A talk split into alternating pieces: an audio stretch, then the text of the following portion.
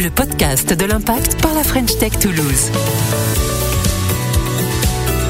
Bonjour à tous, je suis Gaëlle et je suis ravie d'être avec vous pour ce nouveau numéro de 10. Dans ce podcast, je reçois des responsables de start-up inspirants dans des lieux inspirants.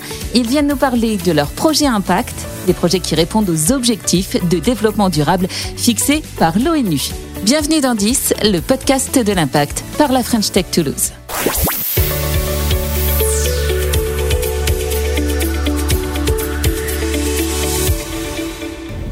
Aujourd'hui, je vous emmène en périphérie toulousaine, à Portée-sur-Garonne. J'ai rendez-vous avec Noémie Duménil, elle est CEO de la start-up Authentique Matériel, avec elle on va parler industrie du luxe, valorisation des déchets, création, innovation et tout ça dans le cadre de l'ODD 9 de l'ONU.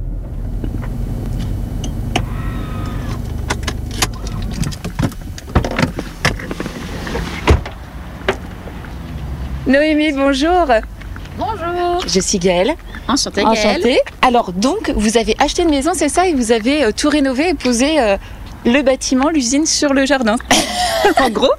Voilà, pour faire simple, c'est ça. En réalité, il y avait euh, déjà des murs pour l'usine, mais c'était vide à l'intérieur. Une maison un peu en perdition, et donc on a tout fait euh, rénover euh, en accord avec le propriétaire qui a été très conciliant pour faire quelque chose qui corresponde vraiment à notre besoin et à notre cahier des charges. Eh ben écoutez, en tout cas, c'est très très joli. Bah, merci, c'était important pour nous d'avoir et les équipes techniques et, euh, et les services transverses au même endroit. Et donc, c'est pas toujours simple, mais ici, on a trouvé euh, de quoi faire les deux. Ah, ok. Donc là, on est dans l'entrée, on voit tout le processus. Avant d'en parler et d'aller euh, visiter l'usine, peut-être vous pouvez nous raconter euh, votre parcours et euh, la naissance de votre start-up. Alors déjà, moi, mon parcours, je suis un pur produit d'école de commerce, hein, avec une spécialité en propriété industrielle malgré tout. Et j'ai toujours travaillé dans l'innovation. J'ai commencé aux Pays-Bas à l'Agence spatiale européenne, déjà un transfert de technologie. Et après, ben, on s'est un peu défini toute la suite de mon parcours jusqu'à Toulouse. J'ai travaillé à euh, Toulouse euh, Tech Transfer où l'objectif c'était de transférer les technologies issues des laboratoires académiques de Toulouse vers l'industrie. Et j'y ai rencontré euh, Vincent Mény, donc président fondateur d'Authentique, qui a eu l'idée, euh, la vision en fait euh, de ce qui est devenu Authentique Matériel. Et lui, il est beaucoup plus sur les parties, disons, industrialisation, technique, etc. Et moi, je suis vraiment le pendant commerce et marketing. Le binôme que nous formions déjà à l'époque en tant que salariés. Maintenant, on est l'équipe de direction. Ça fait du coup 11 ans qu'on travaille ensemble. Donc chacun a un rôle bien défini, c'est ça? Ah oui, on a un rôle bien défini, on est complémentaires. D'ailleurs, je crois que c'est ce qu'apprécient nos actionnaires. Ça nous permet aussi d'avoir des échanges parfois un peu vifs, mais en tout cas, c'est ce qui nous fait avancer très clairement. Et concrètement, vous faites quoi chez Authentique Matériel? Alors nous, on est une manufacture de matériaux.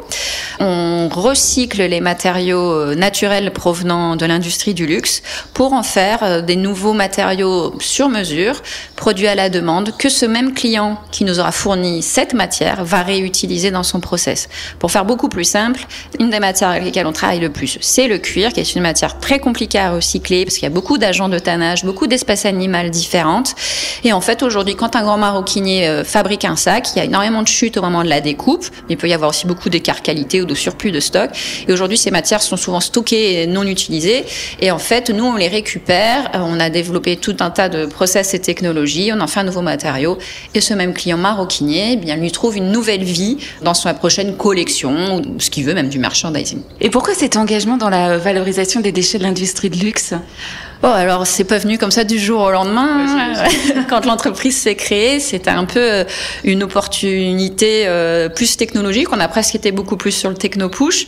On s'était rendu compte en fait en visitant des coutelleries euh, d'art made in France euh, à base de manches en corne qu'en fait bah, la corne qui était utilisée n'était pas made in France du tout, que les cornes de vache françaises étaient trop petites pour être transformées en, en manches de couteau.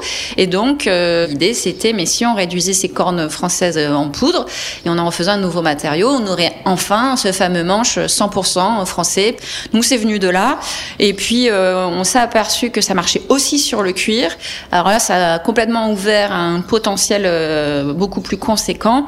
Après, il faut remettre en perspective que quand on s'est créé en 2016, toute la vague sustainability, développement durable, personne n'en parlait. Hein. Donc, on, on, était plus sur une dynamique, je dirais, euh, héritage, patrimoine local, etc que ce que c'est devenu aujourd'hui avec toutes les mouvances euh, qu'on rencontre euh, maintenant. Ah oui, ben justement, on va en parler dans quelques instants. Avant ça, là, dans cette entrée, donc, on voit toutes les machines. Alors, version miniature. Hein. C'est l'objectif. Là, c'est ce qu'on appelle le chemin de la matière. C'est de l'objectif d'être très pédagogique, très didactique sur ce que c'est en quelques mots notre process, parce que c'est archi technologique. On est quand même une boîte de techno à la base.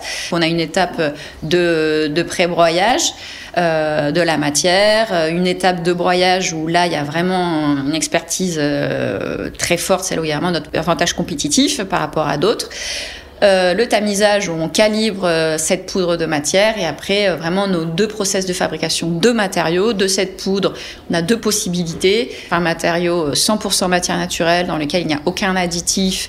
On est vraiment sur quelque chose de délicat qui va se positionner comme un matériau noble, hein, comme d'ailleurs un bois, etc. Donc là, thermopoussage, c'est la gamme Phoenix. La deuxième gamme qui est le Kilin, où en fait c'est toujours de cette poudre de matière, donc de cuir essentiellement. On va mélanger avec un polymère et là l'objectif c'est euh, de faire une granule euh, injectable dans tous les process de plasturgie classiques. Euh, et là, notre objectif, c'est de se substituer à tous les matériaux d'origine 100% pétrochimique qui sont énormément utilisés dans l'industrie du luxe en réalité. Hein. Donc on a à peu près 50% de matière naturelle. On ajoute un polymère que nous, on a choisi biosourcé d'origine végétale, ce qui nous permet de rester dans une démarche simplifiée et le plus responsable possible. Et qu'on comprenne bien, donc à la base, on a des chutes de cuir et quand tout le processus a été fait. On a des espèces de petites billes, c'est ça? Des petites billes euh, qu'on va livrer euh, où le client nous le demande chez son partenaire euh, d'injection ou de thermoformage, où il veut en tout cas. Et sur le, le Phoenix, par contre, on livre un matériau semi-fini qui doit après être monté en bijoux, etc. On est toujours sur du matériau, pas sur du produit. D'accord. Et si on allait voir tout ça en, en réel Avec plaisir, suivez-moi. Je pense que vous n'allez pas m'entendre. Hein. Ah oui, effectivement. C'est impressionnant. Donc un grand hangar avec des grosses machines. Donc la version grande de ce qu'on a vu dans l'entrée. Tout à fait, c'est l'objectif. Là, on est sur un bâtiment qui fait 600 mètres carrés, dans lequel on a ajouté euh, des mezzanines pour récupérer euh, davantage de surface. Donc ici, en effet, vous retrouvez toutes les étapes qu'on a expliquées précédemment euh, en miniature. Et on a aussi un atelier de design prototypage pour aider le client à se projeter dans son univers et aussi une imprimante 3D, puisque récemment, on a eu un projet où on a découvert qu'on pouvait aussi imprimer en 3D le matériau Kilin. Donc voilà, toujours beaucoup de projets chez nous. Qui sont vos clients now. Alors, nos clients, ce sont tous les gros du luxe. Alors, il y en a un, ce n'est pas un secret, puisqu'il c'est aussi notre actionnaire. Donc, nous avons Chanel, euh, qui est actionnaire minoritaire chez nous, et donc qui est un de nos clients. Après, malheureusement, on est toujours très contraint sur la confidentialité dans cette industrie. Mais dites-vous que les grands groupes de luxe, les plus connus, qui sont français, de toute façon, on a plusieurs marques de chez eux qui travaillent avec nous. Mais euh, je ne trahirai pas de secret, mais il y en a beaucoup, c'est des acronymes, vous trouverez, je pense. Pour eux, ils ont trois grandes problématiques hein, qui sont dans l'ordre euh, le cuir, le textile et le métal. Et en fait, euh, la difficulté sur la partie cuir, c'est qu'en fait, trois quarts de la problématique de l'empreinte carbone euh, est liée à l'élevage. Donc du coup, nous, avec notre dynamique de recycler leurs déchets, de pouvoir les réutiliser ensuite dans d'autres produits, ça permet de nettement améliorer en fait leur impact carbone, ce qui est quand même vraiment aujourd'hui un objectif pour eux. Et donc c'est aujourd'hui très intéressant. Non seulement on recycle leur cuir, ils achètent moins de composants d'origine pétrochimique. Par contre, il y a une problématique certaine qui est en train d'être prise en compte, c'est qu'aujourd'hui tout ça se positionne dans une analyse de contexte sur les comptes de résultats environnementaux que ces industriels s'imposent parce qu'en effet euh, c'est carrément une manière de travailler, de réfléchir et d'imputer des budgets euh, différemment parce que oui le recycler, le biosourcer, bah, tout ça c'est aujourd'hui plus cher que du pétrochimique pur qui est aujourd'hui archi optimisé, etc. Et vous parliez tout à l'heure justement de la concurrence. Hein. Comment vous vous faites pour vous en sortir avec tout ça? On a pris le parti de travailler uniquement en sur-mesure et en totale circularité. C'est vrai qu'on est très souvent sollicité par différentes entreprises qui disent j'ai des chutes de cuir, je vous les envoie. Et non, nous on n'est pas le Veolia du cuir. Nous on est vraiment dans une posture votre cuir, on va l'étudier. On est des experts du cuir parce que c'est le cas. Hein. C'est pour ça qu'aujourd'hui il y a assez peu de gens qui arrivent à recycler le cuir de manière qualitative, enfin qui, qui arrivent à le surcycler. J'aime pas trop cette expression hein, versus downcycling, mais bon, c'est quand même plus simple d'expliquer comme ça. Donc aujourd'hui, nous, c'est vraiment notre connaissance du cuir avec la promesse que le cuir du client X va se retrouver bien en termes de traçabilité euh, chez ce client. Nous, c'est aujourd'hui vraiment euh, comme ça qu'on se positionne et qu'on se différencie. Et alors qu'on comprenne bien euh, quel genre de produit il y a au bout de tout le processus. Vous avez des exemples que vous pouvez nous dévoiler C'est compliqué. On a sur la gamme Phoenix, on fait euh, typiquement euh, des pendentifs. Donc on va livrer un matériau, je veux dire, à la forme définitive. on l'aura travaillé, on va l'envoyer au partenaire de notre client qui va installer la bijouterie dessus. Donc typiquement c'est ce qu'on fait pour vous donner un exemple en gamme Phoenix. Et puis sur la gamme Kilin, aujourd'hui on livre des granules en Italie beaucoup, hein, parce que bon, le marché du luxe, c'est la France et l'Italie. Vous avez les studios en France, euh, les ateliers en Italie, faut être, euh, pour faire simple. Et aujourd'hui, ils sont euh, transformés en talons de chaussures, par exemple, pour remplacer bah, de l'ABS simple, qui peut venir d'horizons beaucoup moins vertueux, si je puis dire. Et alors là, on voit les techniciens qui sont en train de travailler. Vous êtes combien dans l'équipe aujourd'hui? Alors, euh, en ce moment, il y a pas mal d'entrées-sorties. Mais bon, je vais dire en gros 14. on a de la chance d'avoir fidélisé euh, pas mal de monde euh, depuis le démarrage. Hein, donc, euh, ça, c'est bien. On a des stagiaires qui sont restés chez nous et qui maintenant ont 30 ans. Donc, ça remonte comme quoi. L'entreprise n'est plus si jeune que ça non plus. D'un côté, on a vraiment maintenant les opérateurs, la proportion de salariés qui va augmenter puisqu'on est beaucoup plus dans les opérations et qu'on passe en prod. Les équipes plus cadres, si je puis dire, commerciales, com et services transverse. On n'a pas vraiment vocation à grossir pour l'instant. Euh, ça, c'est suffisant. Nous, on est très, très attachés avec Vincent à notre euh, culture d'entreprise. Comme on dit entre nous, on ne demande pas aux gens de passer Noël ensemble, mais on a envie que ça se passe bien et que tout le monde s'entende bien. Donc, euh, on y est très attachés et je pense pouvoir dire que tout le monde est assez attaché à Authentique. Enfin, après, ils vont pas me le dire forcément parce que je suis, je suis en la direction, mais bon, voilà, on est comme une équipe très soudée. Est-ce qu'il y a des chercheurs aussi? Alors, on a plusieurs modalités. En fait, on a eu des thèses, surtout euh, avec euh, le LCA, le laboratoire euh, de chimie agro, des agro-industries de l'ENSIA 7. Notre directrice technique en est diplômée et a fait de l'ENSIA 7 et a fait sa thèse au LCA. On a eu des stages, des thèses, etc. Et maintenant, on a un laboratoire commun à nouveau avec le LCA. Donc, ils sont d'autres modalités pour pouvoir innover ensemble, parce qu'on cherche toujours à innover et on innove toujours avec plusieurs cerveaux que tout seul dans son coin. C'est clairement important pour nous. En plus, ça nous donne accès à, des équipements ou à des conférences, des choses auxquelles euh, on n'aurait pas accès. Et effectivement, c'est une bonne chose. Très bien, je vous propose maintenant d'écouter un autre acteur euh, local qui, comme vous, est engagé pour l'ODD 9 de l'ONU, Industrie, Innovation et Infrastructure, au micro de Gianni.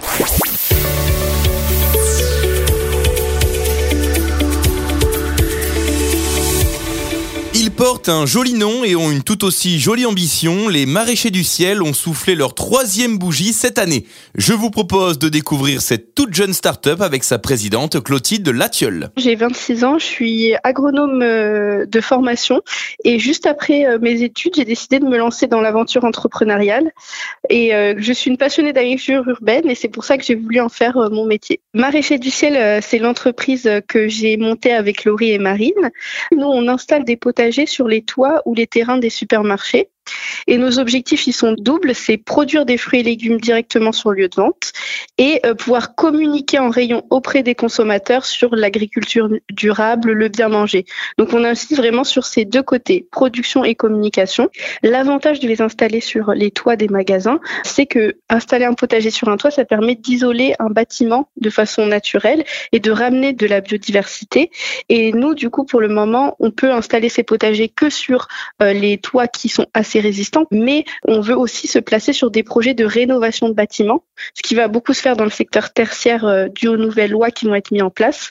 Et aussi, on peut viser les centres commerciaux qui ont des très grands espaces sur lesquels on peut faire des très grands potagers et qui ont souvent des toits plus solides que des supermarchés ou hypermarchés.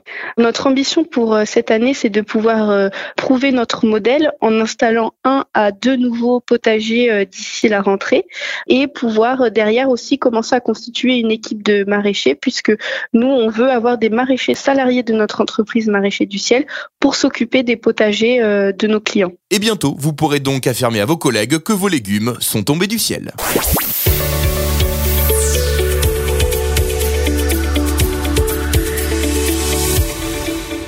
Alors Noémie, une réaction? Bah écoutez, euh, moi je suis arrivée à Toulouse euh, il y a 15 ans et j'ai grenouillé dans l'innovation euh, depuis toujours. J'étais à l'incubateur, maintenant qui s'appelle Nouveau, à Toulouse Tech Transfer et maintenant chez Authentique. Donc je constate que l'écosystème d'innovation est toujours très fervent, en tout cas à Toulouse. Et donc ouais, c'est bien. Est-ce que, en ce qui vous concerne, être femme dans votre secteur d'activité, qui est l'industrie innovante, même s'il y a la dimension luxe, c'est un atout ou pas, ou même c'est un non-sujet d'ailleurs Je le vois un peu comme un non-sujet en réalité. C'est vrai qu'avant j'ai plutôt été dans le spatial, euh, sciences de l'ingénieur, euh, plus grosse industrie, et j'étais aussi beaucoup plus jeune, donc euh, c'était une autre époque. Hein. Donc c'était peut-être un peu plus compliqué. Bon là, euh, pour moi maintenant c'est un non-sujet. Je vois bien de toute façon comme les mœurs se changent, les jeunes qu'on on embauche ici, les garçons, ils réfléchissent pas du tout comme pouvaient euh, réfléchir euh, nos parents, hein, mais sans jugement, euh, c'est la société qui évolue.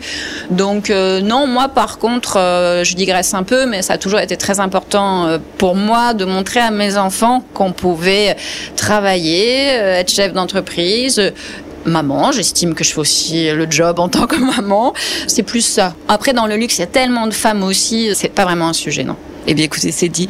En ce qui concerne l'ODD 9 de l'ONU dont on parle aujourd'hui, Industrie, Innovation, Infrastructure, en quoi vous vous sentez acteur du coup de cet ODD C'est difficile parce qu'en fait, les objectifs de l'ONU sont quand même vachement euh, macro. Hein, donc, euh, me sentir acteur des objectifs de l'ONU, ce serait peut-être un peu présomptueux de, de, notre part. Mais bon, de toute façon, euh, il y a un, un, changement en marche qui est absolument inéluctable. Alors, nous, à notre petite échelle, on essaye de faire quelque chose. D'autres diront, oui, mais c'est le luxe, on politiser le sujet, euh, mais à notre petite échelle, euh, on fait quand même quelque chose. Moi, je reste assez euh, convaincue que le luxe, de toute façon, c'est quand même celui qui donne le là dans l'industrie de la mode. Si vous avez regardé dans votre jeunesse Le Diable s'habille Prada et qu'elle explique au démarrage que ce qu'on porte dans les magasins de fast fashion, c'est le luxe qu'il a déterminé deux saisons avant, bah, c'est un petit peu ça. C'est le luxe de donner l'exemple et avec l'espoir que ça va ruisseler et que nous, on aura aussi, on va grossir et qu'on va avoir la capacité aussi à optimiser nos coûts, etc., pour peut-être réussir à continuer à innover, à avoir un process qui soit moins coûteux. Nous, on s'est toujours dit avec Vincent, euh, quand on rigolait, on recyclerait. Euh, mais il y en a qui le font finalement, mais c'est très bien. Les noisettes de Nutella et qu'on ferait des capots Nutella euh, en noisettes recyclées et non plus en plastique. Donc, à notre échelle, on commence. On verra si ça suffit. Justement, si on parle d'avenir, c'est quoi l'avenir pour Authentique Matériel? Alors l'avenir pour Authentique Matériel, nous ça bouge toujours très vite. Hein. Ça fait moins de six mois qu'on est installé là, donc euh, rendez-vous compte quand même du travail qui a été accompli. Là, c'est de prouver que cette usine qu'on a montée là à Toulouse, qu'on appelle nous usine pilote, parce que la totalité de nos équipements sont des conceptions spéciales. Hein. donc c'est de prouver qu'industriellement ça fonctionne, vraiment aussi prouver que d'un point de vue marché, bah, on va réussir à la mettre euh, à capacité maximum. Et si tout va bien, ce qui est notre espoir, c'est euh, d'ouvrir euh, les usines à terme plus proches des gisements euh, de cuir à recycler pour éviter de faire transiter la matière et du coup d'être cohérent avec ce qu'on souhaite faire. La prochaine étape, c'est la conquête de l'Italie. Il faut y aller de manière structurée, se poser et prendre les bonnes décisions. Sinon, on aurait vite fait de se prendre les pieds dans le tapis. J'imagine. Vous avez euh, des échéances? Euh, ben, On est en Italie la semaine dernière. On commence déjà un peu à se renseigner. C'est un marché qu'on essaye d'apprendre, euh, à connaître. C'est pas loin, mais euh, la barrière de la langue, les habitudes culturelles, c'est des entreprises qui sont très familiales, etc. On se donne 2024 pour réfléchir, trouver des partenaires. 2025, ce serait bien, mais c'est demain. Hein. Donc, je vous dis ça on sait que les business plans, ça dérape. Effectivement. Vous parlez de dérapage de pied dans le tapis. Vous avez un conseil pour les personnes qui ont envie de se lancer euh, dans une start-up dédiée aux innovations industrielles pour éviter le faux pas? Alors s'il y avait une recette magique, ça se saurait. Je vais enfoncer quand même euh, des portes ouvertes. Moi, je me serais jamais lancée seule. Ça c'est sûr et certain. C'est quand même vachement difficile hein, l'entrepreneuriat, c'est vraiment les montagnes russes. Des jours on voit tout en noir, euh, des jours ça va mieux. Donc c'est quand même bien d'être deux pour faire les vases communicants et puis de bien se connaître. Moi je pense que c'est bien d'avoir travaillé ensemble avant, si c'est possible, hein, bien évidemment. Je pense qu'il faut avoir un, un, super binôme et justement ou avec des fonctions bien séparées pour pas se marcher euh, sur les pieds. Pour moi, c'est vraiment l'aspect clé euh, aussi. On a le droit d'en avoir qui est un peu plus visionnaire, un peu plus dans les opérations. Mais euh, voilà, moi je dirais, c'est bien s'entourer et avoir quelqu'un avec qui parler parce que sinon la famille, les amis, au bout d'un moment, ils en auront le bol. Pour terminer, dans 10, on parle de 10 objectifs de développement durable fixés par l'ONU avec 10 startups dont vous faites partie. Mais 10 sur les terrains de foot, en rugby, sont également des meneurs de jeu. Alors, question toute simple. Quel numéro 10 vous inspire ou à qui vous donneriez le numéro 10 de leader? Alors, c'est pas du tout une question simple en réalité. Alors, euh, j'aimerais vous dire un truc euh, super intelligent euh, qui sort des sentiers battus. Alors, moi, je suis une grande fan de Sheryl Sandberg, qui a été la CEO de Facebook, qui a été très précurseuse depuis dix ans déjà de la place de la femme dans l'entreprise. Alors, je fais pas du tout de politique, de féminisme, etc. Moi, je suis plus pour l'égalité tout court. J'ai une photo d'elle sur mon bureau. J'ai une amie qui a fait semblant qu'elle m'avait dédicacé quelque chose. Donc ça, c'est pour la petite anecdote. Et après, pour faire un clin d'œil euh, à mon fils, euh, ce serait Kylian Mbappé. bah oui, bien sûr. J'aurais voulu une femme. Après, euh, voilà, la cache machine du foot. Je fais pas du tout de politique. C'était plus le petit clin d'œil. Très bien, Noémie. Merci beaucoup en tout cas pour ce moment d'échange et pour votre vision positive du monde qui permet de lutter concrètement pour une industrie innovante. Merci à vous. C'est la fin de cet épisode de 10, le podcast de l'impact par la French Tech Toulouse. Merci à tous de nous avoir suivis. Sachez que vous pouvez retrouver l'intégralité de nos épisodes sur toutes les plateformes de podcast et rendez-vous le 10 du mois prochain. 10, le podcast de l'impact par la French Tech Toulouse.